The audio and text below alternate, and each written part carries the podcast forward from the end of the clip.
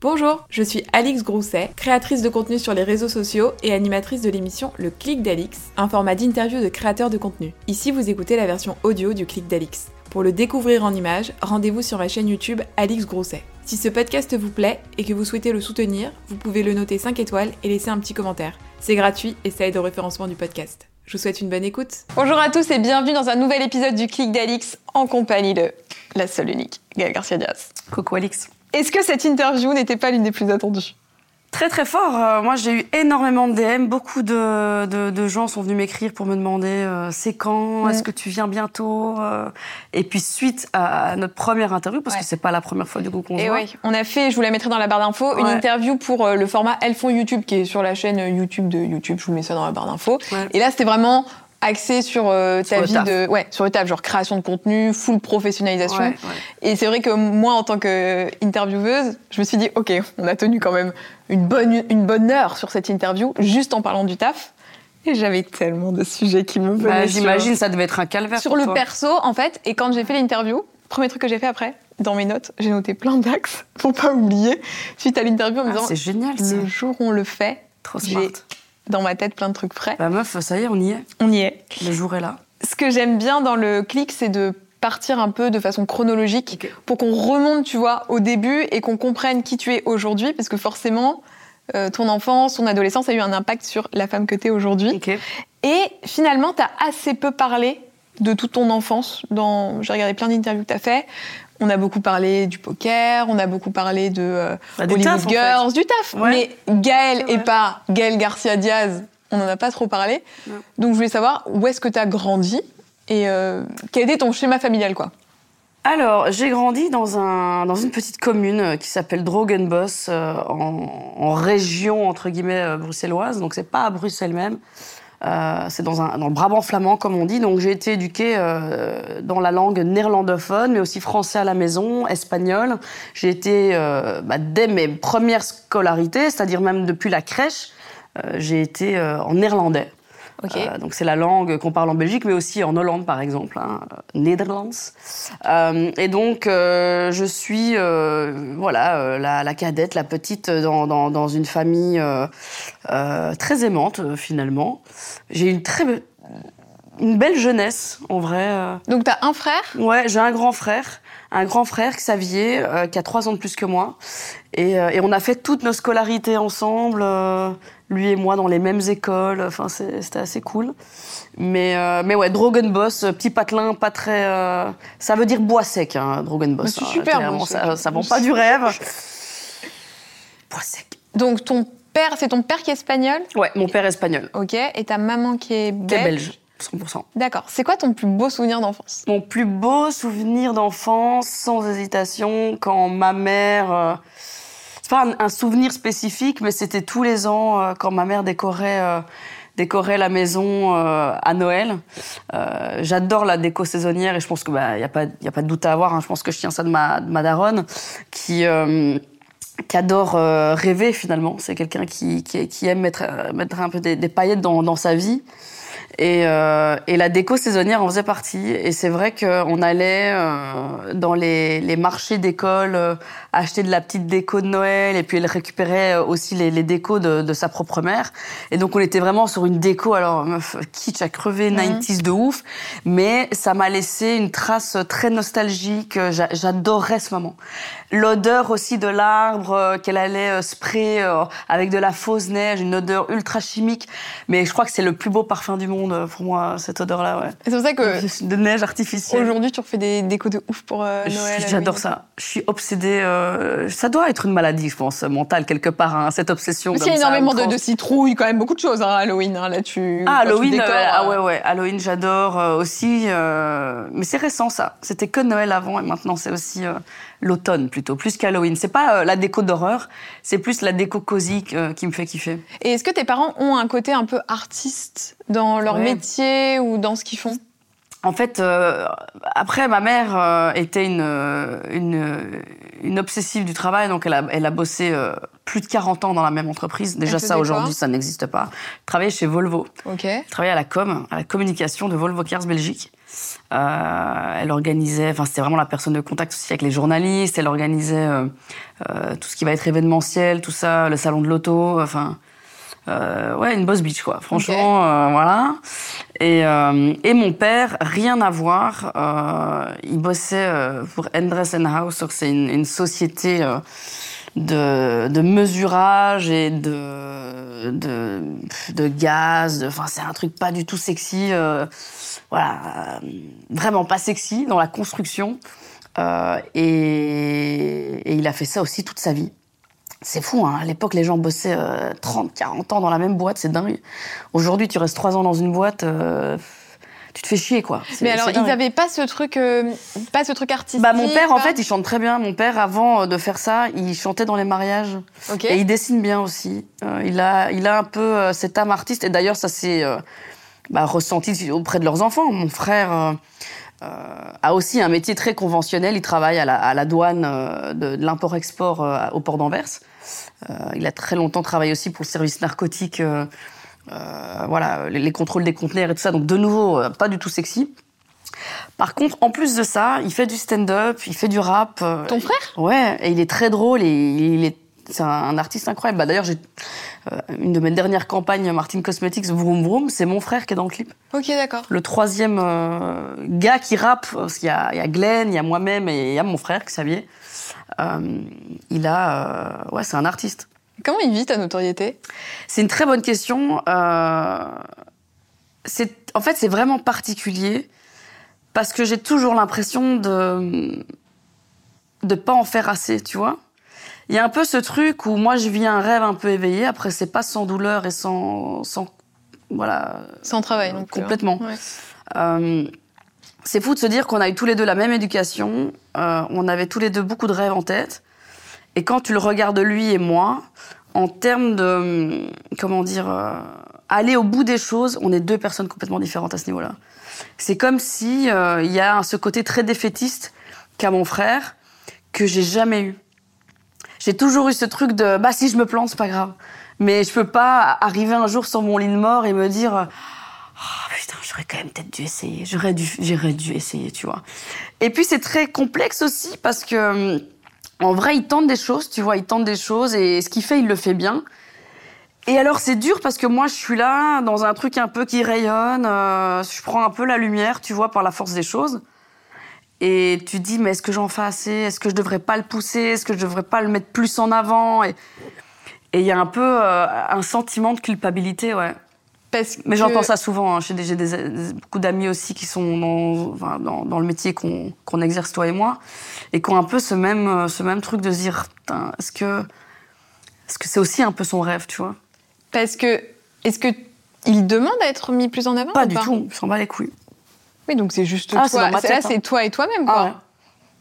Ah De ouf.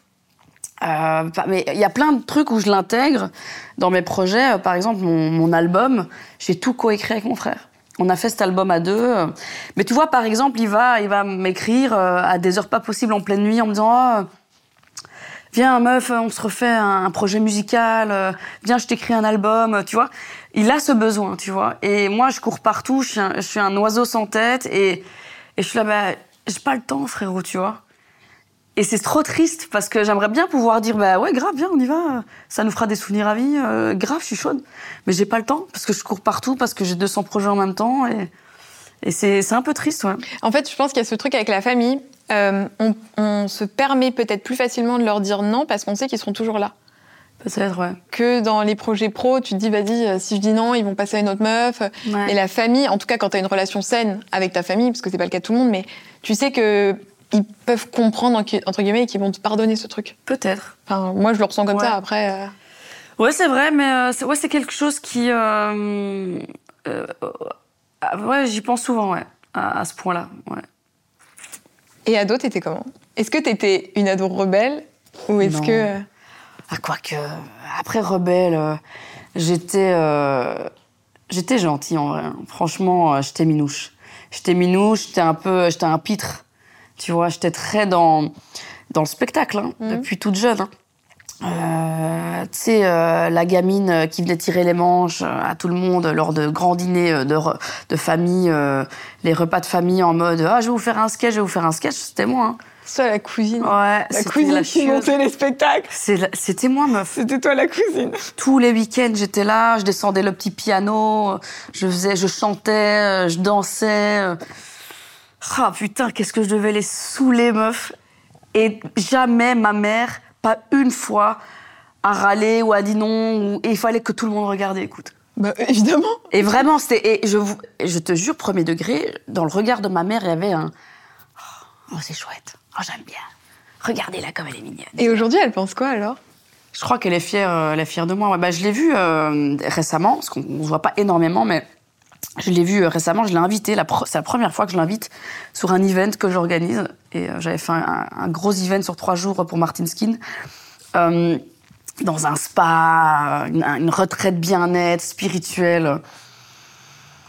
Et j'ai eu envie de la faire kiffer et euh, de l'emmener avec moi. Donc elle est venue avec une de ses meilleures amies. euh, et euh, j'ai vu dans son regard, euh, ah oui, ok. Parce que c'est la première fois qu'elle vivait euh, Elle se rend pas dans compte en fait, l'épicentre sinon d'un truc euh, lié à mon taf, tu vois. Elle est connectée un peu sur les réseaux pour voir, Ouais. pour. euh, Elle regarde comprendre. tout ce que je fais. Est-ce que parfois elle te fait des retours euh, pas ouf? Non, jamais. Elle m'a jamais dit, ah ça j'ai trouvé moins bien, ou ça c'est pas dingue. Euh, euh, elle est jamais dans. Enfin, après, je pense qu'elle en pense pas moins, tu vois, mais euh, elle est pas du tout dans le jugement, ou je crois qu'elle se dit que c'est pas sa place du moment que je suis heureuse et que je fais ce qui me plaît, bon, bah. Tu vois Hmm. Ouais. Comment t'imaginais ta vie quand t'étais ado ou que tu faisais tous ces spectacles-là? Comment t'imaginais ta vie adulte? Est-ce que tu visualisais quelque chose? Ouais, complètement. Ben, je m'entends encore le dire euh, en classe, euh, en secondaire en Belgique. Donc j'étais en, en cinquième secondaire, je devais avoir, euh, je sais pas moi, 16 ans. Ou en quatrième, je crois. Je devais avoir 15-16 ans. Et je m'entends encore dire à ma prof de français, euh, lorsqu'elle nous demandait ce qu'on avait envie, quelles étaient nos projections de vie. Et moi, je dis, ah, moi, j'ai envie de faire de la direction artistique. Je veux être DA, je veux être chef DA d'une boîte ou d'une marque. Et c'est un, un discours que je tenais à l'âge de 15 ans, meuf. C'est hyper euh, net, parce que c'est vrai qu'à 15 ans, t'as des métiers peut-être un peu plus flous, ou alors des trucs, euh, Ouais. trucs hyper global, genre tu vas dire je, travaille, je veux faire de la com. Je voulais inventer des histoires, en fait. Je voulais raconter des histoires, je voulais euh, mettre en image, alors qu'il n'y avait pas encore YouTube et tout ça à l'époque, mais enfin, ça- enfin, je voulais mettre en image des idées que j'avais dans ma tête. Ok. C'est ce que j'avais envie de faire. Alors, dans quelle direction, quoi, comment, pff, aucune idée, mais je voulais créer des choses. Je suis pas bien dessinée, euh, je suis pas une chanteuse hors pair, euh, je sais pas écrire des, des- des- des chansons incroyables, euh, je suis pas, je suis pas Andy quoi. Mais j'ai plein d'idées et je me suis toujours dit, ben un jour j'arriverai à m'entourer suffisamment bien pour arriver à les mettre en image, tu vois. Et finalement, t'as réussi à faire ce que t'avais dans la tête quand t'avais 15 ans, quoi. Mais c'est fou de se dire ça, en Ouais. fait. J'y pense souvent à ça. hein. Je me dis, mais putain, mais comment c'est, comment c'est possible que à cet âge-là, j'avais déjà cette projection et que ça n'a jamais changé? J'ai jamais eu un truc où finalement, ben non. vois, j'ai attends, un, c'est un fou parcours parce que- particulier. Bah oui, j'ai, ça, J'ai t'as quand même fait- tenu oh, t'as- cette route, tu vois. T'as fait plein de trucs différents. Ouais. Quand tu fais, par exemple, euh, du poker, quel lien tu fais entre le poker et de la direction artistique? Parce que le poker, je le faisais parce qu'à côté de ça, je présentais aussi. J'étais présentatrice télé et c'était un contrat qui en, enfin, englobait beaucoup de choses. Le fait de jouer, parce que par la force des choses, j'étais devenue team pro pour la Belgique avec d'autres collègues, euh, mais je, je- je parcourais les tournois, puis j'adore voyager aussi. Donc le fait de pouvoir euh, voyager à travers le monde, meuf. Le poker, c'est le voyage. hein. Clairement, il n'y a pas un. euh, Il y a des tournois partout dans le monde, euh, tout le temps.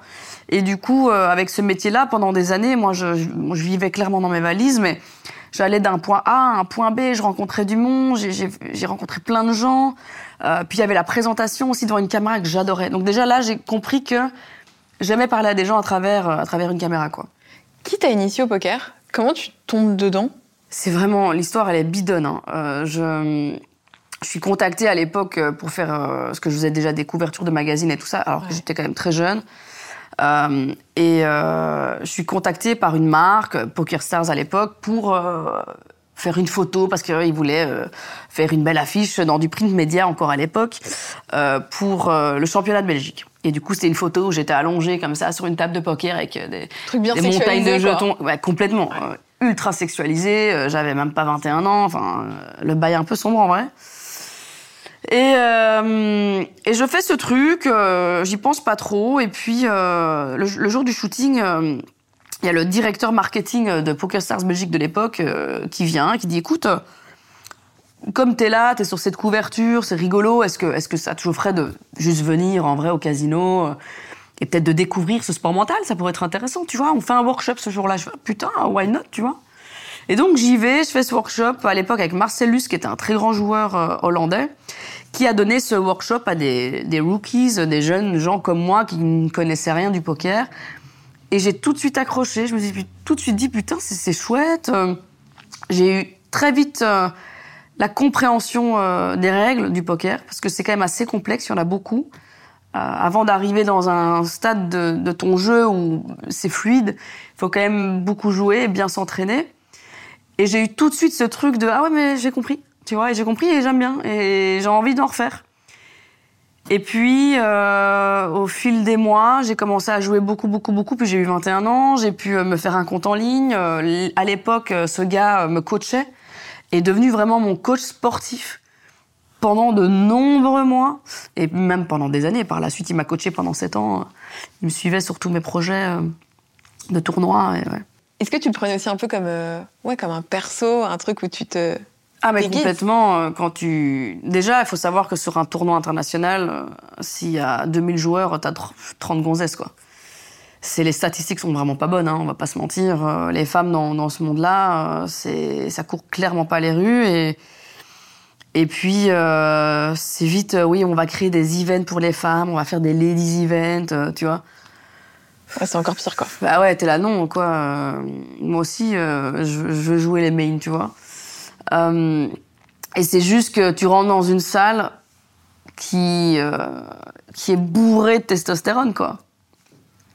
Déjà, t'arrives, euh, bon, euh, tous les regards. Attends, mais comment tu le vis ça Parce que t'es hyper dur. jeune à ce Bah, J'étais super jeune. T'es hyper sexualisé, très tout le jeune. temps. Tout le temps, tout le temps, des très belles robes de soirée, parce qu'il faut être jolie à la présentation. Mon Dieu, quand j'ai eu le malheur à l'époque de me raser le crâne, j'avais fait un side cut sans prévenir la prod, j'en avais rien à foutre. Je me fais un side cut dégueulasse, euh, parce que j'avais envie, euh, j'étais rock'n'roll, et mon Dieu, c'était le meuf, le drame. Que, euh, oh là là. C'est là que t'as pris conscience de... des cheveux, parce que je me souviens quand tu t'es rasé les cheveux, tu avais dit Ouais. notamment que les cheveux, ça ne représentait pas la féminité en fait. Complètement, ouais. Est-ce que c'est à ce moment-là que t'as pris conscience Ouais, j'ai vraiment eu ce truc de à quel moment mais c'est beau ouais non ça va pas il faut que tu les mettes de l'autre côté on peut pas avoir ce, ce crâne rasé c'est pas glam c'est pas glam c'est pas glam écoute j'ai présenté une multitude de tournois avec mon crâne à moitié rasé et c'était très bien comme ça et, euh, ouais j'étais une teigne hein, franchement euh, je faisais un peu j'en faisais qu'à ma tête Mais bien sûr, sans à mauvais jeu de mots rasée, n'est-ce pas? Mon dieu Mais ça avait commencé tôt aussi, parce que comme t'as commencé à très 21 tôt. ans je pouvais à peine rentrer dans un casino ça y est. Ouais, le poker. Mais comme t'as commencé très tôt aussi les photos, à être modèle. ouais. T'avais quel âge la première fois? 19-20 ans meuf j'étais un bébé Mais comment tu te retrouves la première fois à shooter pour. euh, Je venais de rentrer à l'UNIF euh, quand j'ai commencé euh, à shooter. Et c'est on te contacte, on, te voit dans la rue, on te dit vas-y. euh, attends, comment est-ce que c'est arrivé? La première, le premier shoot que j'ai fait de ma life, un premier shoot pro, c'était pour le P Magazine. Et ils recherchaient de P Model Van de Mount. Et c'était le mannequin du P Magazine. Un peu genre un, comme un bathing suit special, mais en mode lingerie, bas de gamme, euh, Jiffy. à l'ancienne. Vraiment à l'ancienne. Et euh, et il y avait euh, du coup 12 meufs euh, qui participaient euh, et j'avais gagné le truc de l'année. Moi, je voulais juste faire un, un shoot pro qui était du coup pas à mes frais en fait. Tu vois, je suis là, trop chouette. Du coup, je peux shooter gratos. Et je rencontre sur ce shoot Daniel de Dave, qui en Belgique est quand même un très grand photographe, qui shoot à toutes les Miss Belgique, les machins, tu vois. Et, euh, et en fait, de là est né euh, quelque chose où j'ai commencé à, à shooter je ne sais combien de couvertures pour ce même magazine, le Che Magazine, puis j'ai fait le Playboy, le Playboy Russie, et j'ai fait comme ça euh, un milliard de, de couvertures euh, dans tous les sens, mais des trucs en maillot de bain, en lingerie, Et t'étais à l'aise avec ça? Complètement, euh, complètement. Trop bien. J'ai jamais eu une, une gêne à l'idée d'être- à moitié nue. euh, parce que pour moi, c'est pareil, c'est un personnage. Par contre, dans la vie de tous les jours, je suis très pudique. Ah oui, donc dès le début, en fait, dans tout ce que tu as Tout fait, ce que j'ai fait, c'était. il y a un perso. parce y avait qu'après, on un va en parler, mais YouTube, il y a Martine, là, il y a un gros perso. Ouais. Euh, depuis le début, tu mets un perso sur toi. Ouais, bah c'est un bon pansement, enfin. Ah, mais c'est un pansement, pourquoi?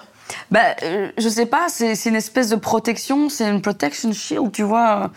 Euh, après, ça peut pas te protéger de, peut pas te protéger de tout et n'importe quoi non plus, mais euh, je pense qu'il faut pas non plus faire n'importe quoi, mais à ce moment-là, j'étais contente de faire ça. Est-ce qu'aujourd'hui, je referais des shoots comme ça aussi dénudés? Non, parce que j'ai plus envie. Ça ne, ça me dirait plus rien de faire ça, quoi.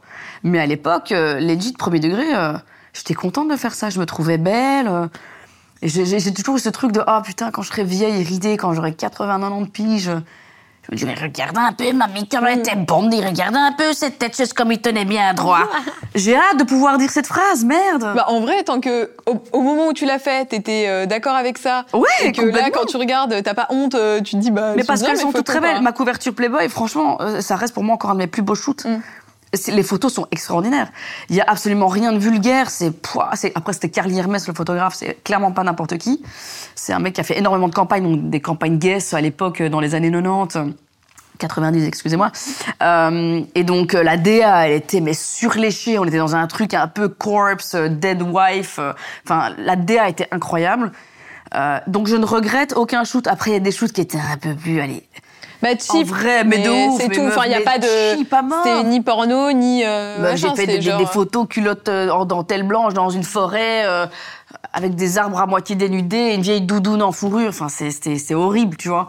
Mais meuf, je regarde ces photos et je dis putain, c'était une chouette journée. Putain, c'était marrant. Putain, allez, regarde ça. C'est moche, mais qu'est-ce que c'est drôle. J'avais lu une ITV que tu avais fait, c'était pour euh, les inrecuptibles, je crois.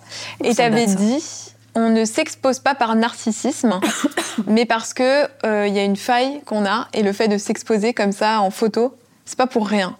Sûrement. Je crois que je maintiens ce propos. ouais. Et ils n'avaient pas creusé quand tu as dit ça. Hein Et je trouvais ça hyper fort comme phrase. Je me suis dit, c'est fou que personne n'ait creusé ça. Donc, tu avais dit précisément, si tout va bien dans sa vie, on ne s'expose pas par narcissisme. ouais. Qu'est-ce qui, à ce moment-là, fait que tu as besoin Mais c'est ça qui sortir fou. de ton quotidien. C'est ça qui est fou parce que qu'est-ce que à, à cet âge-là, à 20, 22, 23 ans, euh, quels sont tes problèmes à cet âge-là, tu vois? En tout cas, moi, dans ma vie, euh, j'ai jamais fait ce, j'ai jamais eu cette réflexion plus profonde. Je sais que c'est la vérité, Mais et j'en suis encore persuadée, euh, mais j'arrive sur pas à me dire, ok, bah, what for, tu vois? Du coup, quoi? Souvent, c'est. Enfin, je pense, ça peut être aussi un moyen, euh, peut-être physique, tu vois, de faire des shoots, de se sentir bien. Est-ce qu'à ce moment-là, tu te sentais bien dans ton corps? Est-ce que t'étais. tu Non, du tout. Ah, peut-être. Non, du tout. Moi, j'ai été boulimique euh, pendant presque deux ans. Ok. Mais euh, vraiment, euh, c'est. Je crois que c'est la première fois que ma mère m'a dit écoute, elle a, elle a toujours eu quelque chose de très. euh, comment dire euh, Quelque chose de très ouvert avec moi. Ou, euh, voilà, euh, elle me laissait faire énormément de choses, mais là, j'ai vu dans son regard ce truc de, ok, là, je suis, en je suis en train de perdre le contrôle sur quelque chose. Là, ce qui se passe, c'est pas ok. Je faisais que bouffer. Mais donc, j'avais une espèce de d'obsession avec la bouffe, mais je me faisais pas du tout vomir. J'ingurgitais. Et euh, je pesais euh, presque 69 kilos. J'en fais 47 aujourd'hui. Ça te donne quand même, euh, ça te donne une jauge. Et je suis toute petite, euh, je suis 1m60, euh, je suis, enfin, je suis fine naturellement. Et donc, ma mère me voyait prendre beaucoup, beaucoup de poids et être vraiment mal dans ma peau. Il y a un truc qui allait pas du tout. Euh, et je pouvais comme ça bouffer, rien manger de la journée. Et puis je rentrais à la maison, meuf, je vidais le frigo, je bouffais le soir jusqu'à m'en rendre malade, jusqu'à arriver où je suis dans mon lit et je me dis mais je vais crever, je vais crever, je vais exploser en fait. Je vais là, là mon ventre il va vraiment exploser et je vais mourir bêtement dans mon lit. J'ai eu des, des phases comme ça de panique hein. et ça a duré longtemps. Hein. Ça a duré, euh, ça a duré bien deux ans. Là, t'as quel âge à peu près? J'ai 16 ans. Ok. Donc, c'est avant, ouais, toute cette Avant tout mon truc de. Ok. Et là, qu'est-ce qui se passe? Deux ans après, j'ai j'ai 10. Ouais, c'est 15, 16 ans, euh, 17 ans, grand max. Et là, je rencontre euh, mon premier grand amour. Premier euh, grand amour, euh, enfin un premier grand amour, c'était. J'ai eu un premier grand amour avec qui j'ai ma première relation sexuelle, tu sais, on l'a, on l'a toute, hein. Mais euh, le, le, le premier couple qui dure, euh, les vacances ensemble, ce genre de choses. Et lui, il faisait du sport à, à haut niveau, c'était un athlète, il faisait du fitness. Eh bien, figure-toi que euh, il m'a pris avec lui, euh, bah viens, euh, ça te fera peut-être du bien. Après, il m'aimait comme j'étais, hein. ils s'en ils foutaient complètement euh, à quoi je ressemblais physiquement. Mais euh, je suis partie avec lui tous les jours à la salle. Et moi, je me suis butée 7 sur 7 à la salle de sport, tous les jours. Je faisais au moins une heure et demie de, de, de enfin, du, vrai lifting. Un peu de cardio, mais surtout beaucoup, beaucoup de levée de poids. Et j'ai fondu en un an, j'ai perdu un poids fou et j'ai jamais repris un kilo depuis. Et t'arrivais à avoir une alimentation euh, correcte à côté ou tu faisais encore des crises et, Non, je mangeais normalement. Mais, mais vraiment, ça c'est. euh, C'est un déclic, Je ne sais en pas fait. ce qui s'est passé. Je pourrais pas te dire euh, ce qui s'est passé. Entre. euh, parce que c'est pas juste le fait d'aller à la salle, je pense, tu vois. euh, Bah, souvent, de toute façon, les troubles du comportement alimentaire, que ce soit boulimie, hyperphagie, anorexie, peu Ouais. importe, c'est souvent un problème euh, psychologique qui vient se répercuter sur l'alimentation. Mais le problème n'est pas finalement le problème alimentaire. C'est une fois que tu as réussi à trouver l'origine du trouble que le trouble disparaît. En Ouais. tout cas, bon, après, il n'y a pas de généralité. hein, et là, on, je vulgarise quand même euh, beaucoup. Mais souvent, en tout cas de ce que j'ai lu et de ce que j'ai regardé comme reportage, dans les commentaires, dites-moi si je dis une bêtise, hein, mais euh, sur euh, les troubles comme la boulimie ou l'hyperphagie, c'est se remplir au sens propre comme au sens figuré, et c'est combler un manque qu'on a. Donc peut-être qu'il y avait un manque d'amour, un manque de, Ouais. tu vois, que tu as comblé avec ça. T'as su comment ça avait démarré ce... non, c'est très à bizarre. partir de quel moment, tu vois, tu as fait ta première crise? C'est. euh, Après, euh, je pense que le. Comment dire. euh, Ce qui se passait aussi au sein de l'école, euh, ma scolarité, euh, c'est. euh, J'étais pas la plus populaire de l'école. hein. J'ai toujours eu ce truc où il y avait un espèce d'entre-deux. j'étais j'étais la rigolote, mais j'étais pas du tout la, la populaire. Et j'ai eu, même depuis toute petite, un maman primaire, euh, tu sais, de 6 à 12 ans, beaucoup, beaucoup d'harcèlement euh, à l'école. Mais Dieu merci, nous, à l'époque, euh, on rentrait à la maison, Ça euh, s'arrêtait. ça s'arrêtait. Et en vrai, euh,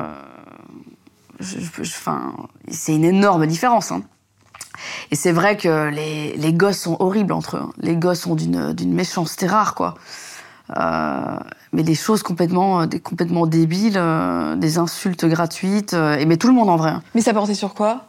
Mais des bêtises, meuf. Bah, ça parlait du fait que j'étais toute petite, que j'étais une naine, euh, les Gaël Poubelle, euh, Gaël Snotebelle, enfin vraiment des, des trucs de gamins, quoi. Mais Ouais, mais ouais. Attends, mais ça, ça marque quand même, parce que tu vois, tu te souviens encore très bien des surnoms qu'on te donnait, Ah, mais bien sûr. alors que ça date des années. Ouais. Mais les gosses sont horribles et les gosses sont cons. hein.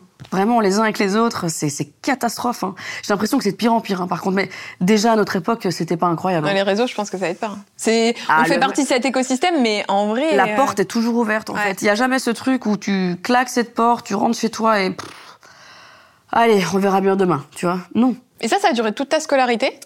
Ou Euh, un non, il y a eu des hauts et des bas, et puis au plus je grandissais, au plus, euh, en vrai, ça a commencé à s'estomper. Et puis j'ai eu vraiment un groupe d'amis très, euh, très puissant, tu vois. On était très, euh, très collés les uns avec les autres. Euh, on était ultra soudés. euh, euh, donc non, je pense que j'avais pas énormément d'amis euh, en primaire quand j'étais toute petite. Mais puis en secondaire, ça s'est transformé et j'ai créé des amitiés que j'ai encore toujours aujourd'hui. euh. Et ton caractère s'est affirmé aussi. Complètement, donc, ouais. euh, Mais alors, quelle a été la réaction la première fois que tu as fait des photos? Parce que je me dis, est-ce que ça va pas parler un peu Ah, mais si, À l'école? mais- Bien sûr. Après, j'étais à l'UNIF, hein, donc euh, à l'UNIF en soi, euh, là, Tu t'en foutais, tu Ah faisais ton ouais. truc, quoi. euh, ouais. Et tout le monde s'en foutait aussi, en vrai. Mais c'est juste que oui, les anciens, les anciens de la secondaire, tu sais, quand t'as 12-18, euh, oui, oui, ça parlait, ouais. De ouf. Alors qu'aujourd'hui, est-ce que là, ça parle encore Est-ce que ça s'envoie les petits postes de guerre Peut-être, peut-être. Ouais.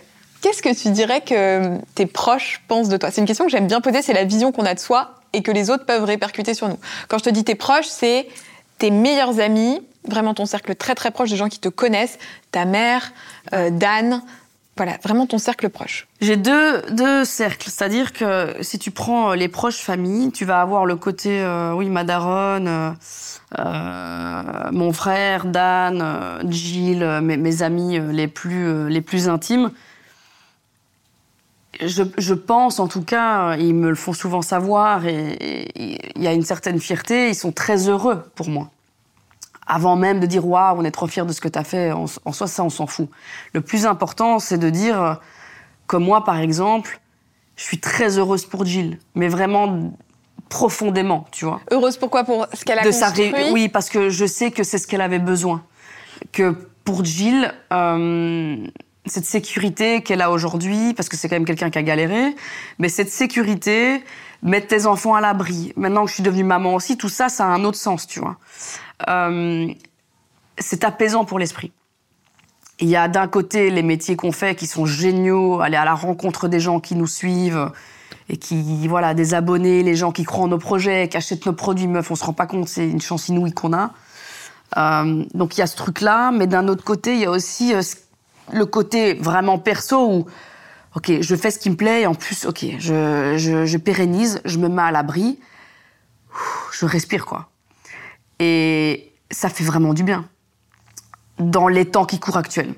Et donc, il y a vraiment ce truc où je suis vraiment heureuse pour toi. Et je sens ça aussi de mes proches de putain, meuf, bravo en fait.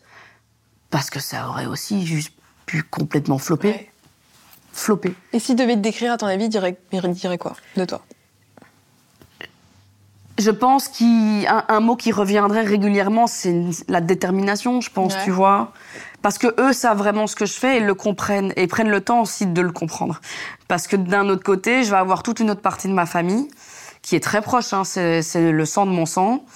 Euh, mais euh, qui ne comprennent rien, qui comprennent pas, euh, qui qui sont restés bloqués dans euh, ouais, elle a fait des couvertures, elle a montré son cul pour réussir. euh, ça, ça, je, ils me l'ont jamais dit en face à face, hein, mais les échos, euh, ils finissent toujours au bon endroit. Et tu le sens aussi dans Ouais, et en cœur, vrai, t'es là, mais euh, quelle tristesse, quoi, tu vois. Mais ça, c'est dans beaucoup de familles, en vrai. hein, Dans beaucoup de... Je pense qu'il y a beaucoup d'artistes aussi qui, qui doivent vivre ce, ce problème-là, mais parce que c'est pas que ça. Là, les, les choses ont évolué. Aujourd'hui, j'ai construit quelque chose. Et c'est triste de, de, de dire qu'il y ait comme ça une certaine jalousie euh, que je comprends pas en plus, tu vois. T'en souffres de ça quand même? Mais en vrai, j'en souffrais au début et j'ai tenté euh, quand même de- d'arranger les choses. Et en fait, je me rends compte que parfois, c'est pas grave, en fait.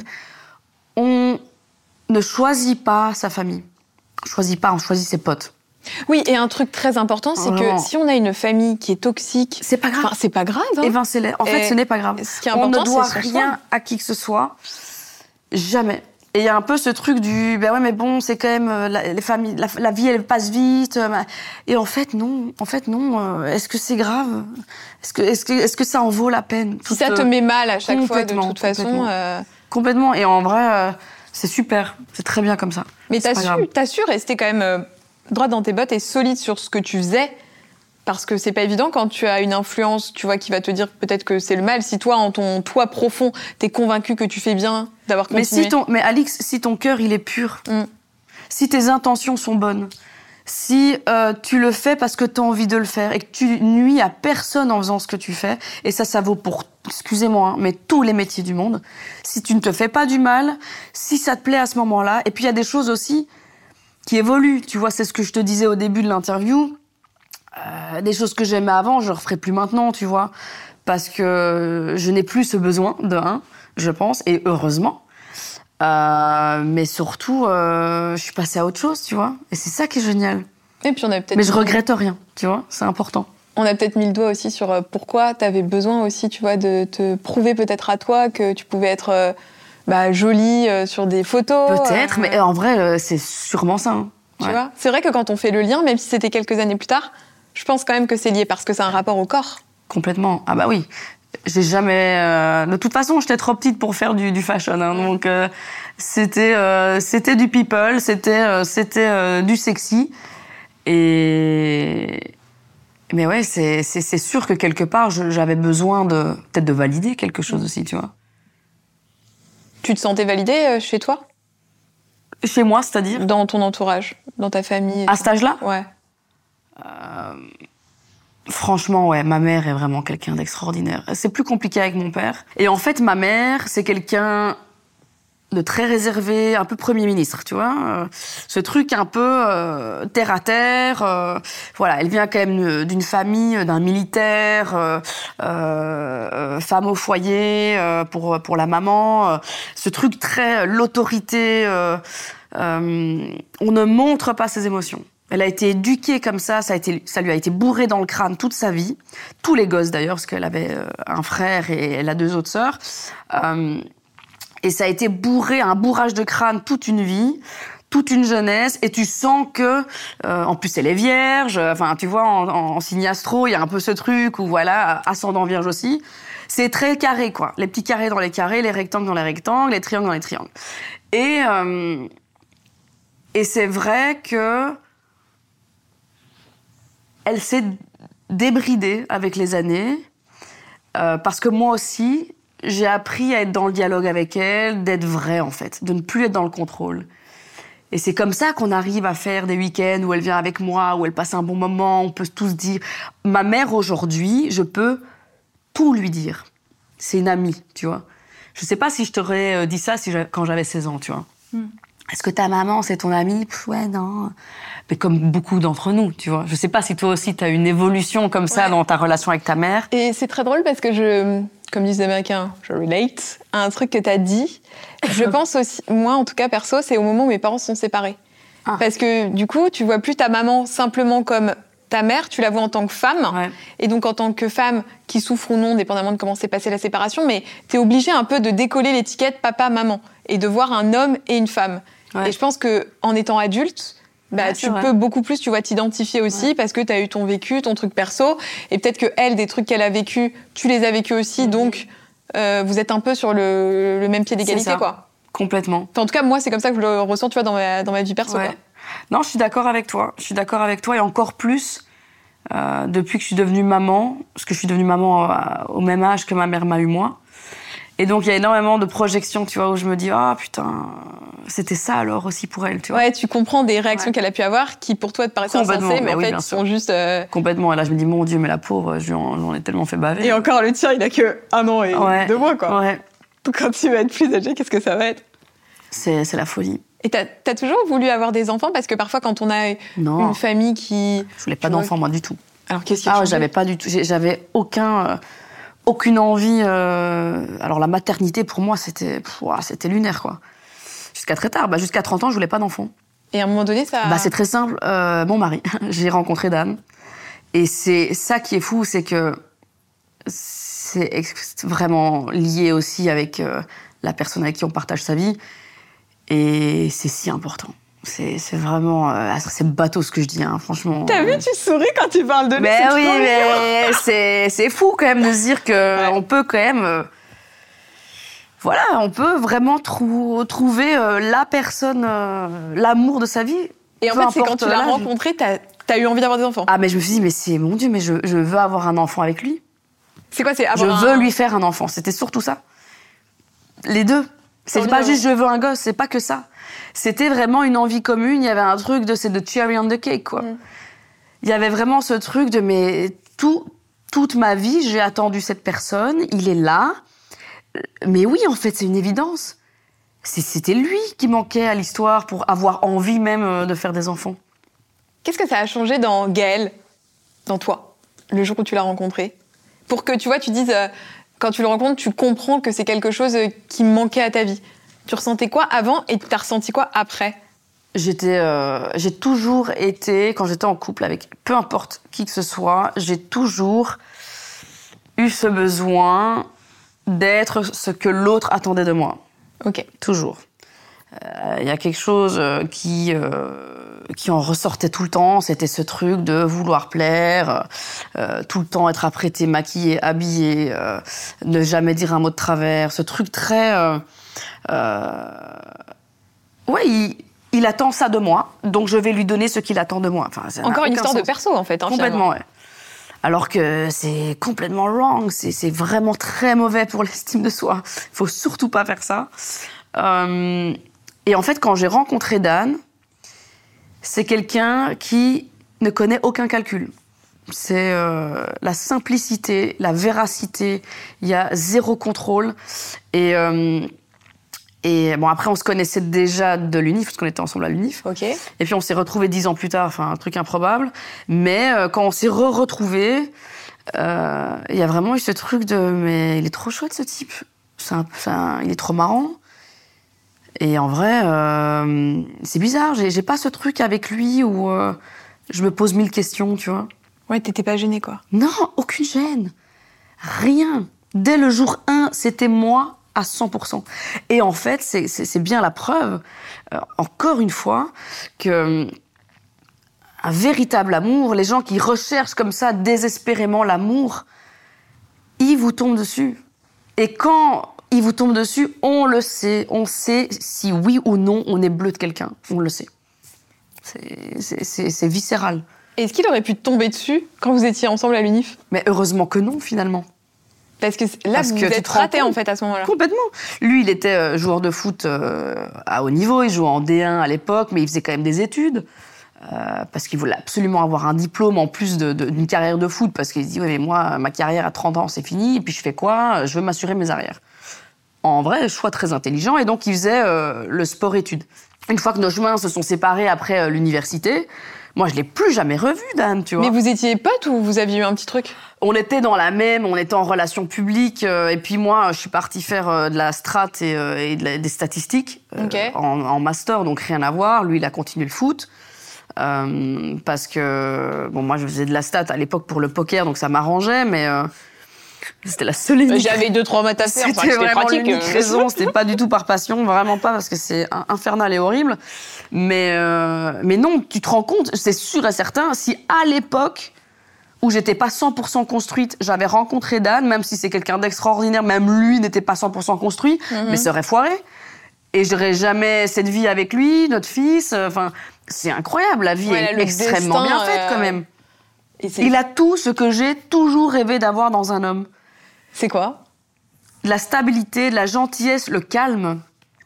Il me calme, meuf, c'est incroyable. C'est mon. C'est une encre, ce gars, tu vois. Il me maintient, genre, non, reviens ah.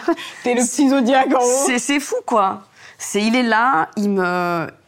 Et puis, je trouve excessivement beau. Je, c'est quand même important. De... Ce qui n'enlève rien au plaisir. C'est un peu important sûr. quand même, mais. euh, Ouais, il a le full package, meuf. Oh là là, c'est cheesy à faire Ah, j'adore, mais- j'adore, tu souris, moi j'aime Ouais. bien cette séquence Ouais. émotion, quoi. Ouais. Parce que c'est vrai que tu fais un milliard de trucs.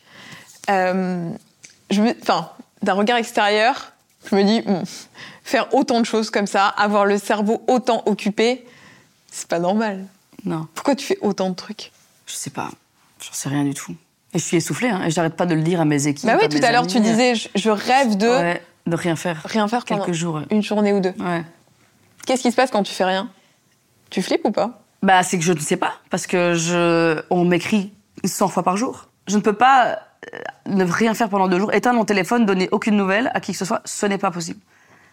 Je dois tout préparer. Si j'ai un départ, c'est trois semaines de préparation avant que je parte. Je peux pas dire, ah bah écoutez les gars, aujourd'hui je suis malade, euh, c'est mort, c'est impossible.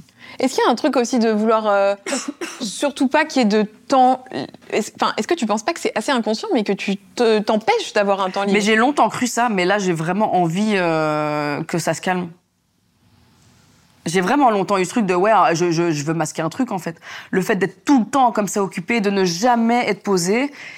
Qu'est-ce que tu couvres, tu vois? C'est quoi le, le- le truc plus Et profond? la peur de l'ennui, du vide? Oui, mais c'est vrai que je m'ennuie. C'est-à-dire que c'est pour ça que je fais aussi mille et un projet, que j'ai fait plein de trucs dans ma vie, c'est que je m'ennuie très vite. Je suis vite euh, rassasiée. Il y a un peu ce truc de... Mais par contre, ça devient problématique. Après, je, je m'améliore sur ce point, mais je ne fête jamais rien. C'est-à-dire qu'il y a plein de succès incroyables, il y a des choses extraordinaires qui se passent dans ma vie, mais je fête pas les, les réussites, tu vois. T'arrives pas à, en gros, profiter du moment. euh, Ce qu'on a fait, toi et moi aussi, où tu étais invité Mm. euh, après la Samaritaine. On a fait on un a- petit dîner ouais. sur le, truc de en haut de la Samaritaine là. Ouais. On s'est régalé. Ouais, c'était fou. C'était trop- Et c'était tellement chouette que tu sois là, mais vraiment, meuf, c'est la première fois en Ouais, cinq tu ans de vie de marque que je fête, que je célèbre quelque chose. Et que tu prends le temps. Parce Oui. que là, on était assises pendant deux heures, on n'avait pas le choix que d'être là. Et juste de, De passer juste une bonne soirée. simplement et de se préoccuper de C'est rien. fou, hein. Et ouais, c'est ce qu'il n'y a pas ce truc C'est fou après de- que ça mette autant de temps à arriver, quoi. C'est pas normal, tu vois. Mm. Et c'est vrai que je me suis fait une promesse de, de, de, de, de, de- de fêter toutes ces, toutes ces choses qui sont incroyables que la vie m'offre, en fait, tu vois. C'est extraordinaire. C'est. J'ai trop longtemps mis ça de côté, genre c'était normal, tu vois. Oui, mais parce que je bosse dur. Oui, mais non, Gaëlle. C'est un mensonge. Ce n'est pas parce que juste on bosse dur. Les gens qui vous font miroiter que si on bosse dur dans la vie, on arrive à tout, c'est des Ah. je suis vraiment navrée et je vais peut-être euh, pas avoir un discours ultra euh, positif, mais ce n'est pas vrai. Ce n'est pas vrai. Il faut être au bon endroit, au bon moment, entouré des bonnes personnes, avoir la bonne idée au bon moment. Euh, et bosser très dur, c'est- ça fait beaucoup d'éléments, tu vois. Il y a un vrai truc sur la méritocratie. Et moi, je suis assez remontée aussi comme toi par rapport à certains discours sur les réseaux, où je trouve que ça peut filer des complexes, tu vois, de dire euh, work hard, play hard, mais on part pas Attends, tous. le concept de la boss bitch, moi, je- j'en peux plus. hein. on part pas tous avec les mêmes chances dans pas la vrai, vie. hein. Ouais. Tu sais, moi, euh, mine de rien, euh, et, et il faut le dire, tu vois, je viens pas d'une famille défavorisée, je viens d'une famille euh, classe moyenne. J'ai fait des bonnes études, j'ai eu la chance de pouvoir aller à l'UNIF, de faire un putain de master qui coûte une blinde. Euh, je suis blanche, hein, euh, voilà. Euh, j'ai- tous ces avantages-là qui ont fait, on va pas se mentir, que la vie m'a donné, m'a tendu une petite main, tu vois. Je l'ai pris. Parce qu'il faut aussi le, le voir, ça, et avoir envie, avoir les idées, tout, tout ce que tu veux. Mais il faut un petit bagage, euh, ça aide, meuf. C'est vrai. Non, mais je trouve que c'est important de le dire parce que ça peut mettre trop, ça peut trop complexer de gens. Mais c'est certain. C'est sûr, tu vois, c'est... Et, et- et- Mais d'un autre côté, c'est aussi, tu dis, oui, mais bon, on, on donne un exemple et on se dit, bah super, tu vois, si ça motive les gens à croire en leurs rêves et à tout donner, ça reste quand même mieux que de rien foutre de ses journées, tu Non, vois, d'être lazy as fuck dans son Il y fauteuil. a deux poids, deux mesures, mais je pense que mais c'est il pas, faut un équilibre. Je suis d'accord Mm, avec mm, toi, mm. Alix, à 100%. pas tout blanc, tout noir. quoi. Non, du tout. On va s'arrêter là pour cette première partie parce qu'on a dit beaucoup de choses déjà et je pense que c'est bien qu'on divise en deux. Comme ça, ça vous fera deux épisodes. Je suis d'accord. Donc, on se retrouve la semaine prochaine pour euh, le prochain épisode et donc la suite de l'interview. On vous fait des très très gros bisous. Abonnez-vous pour pas rater euh, la prochaine vidéo et puis dites-nous dans les commentaires ce que vous avez déjà pensé de cette première vidéo. À bientôt. Ciao. Bisous. J'espère que cet épisode vous aura plu. Il y en a encore plein d'autres à découvrir sur ce podcast et sur ma chaîne YouTube. Et puis en partant, euh, n'hésitez pas à laisser un petit commentaire. À bientôt!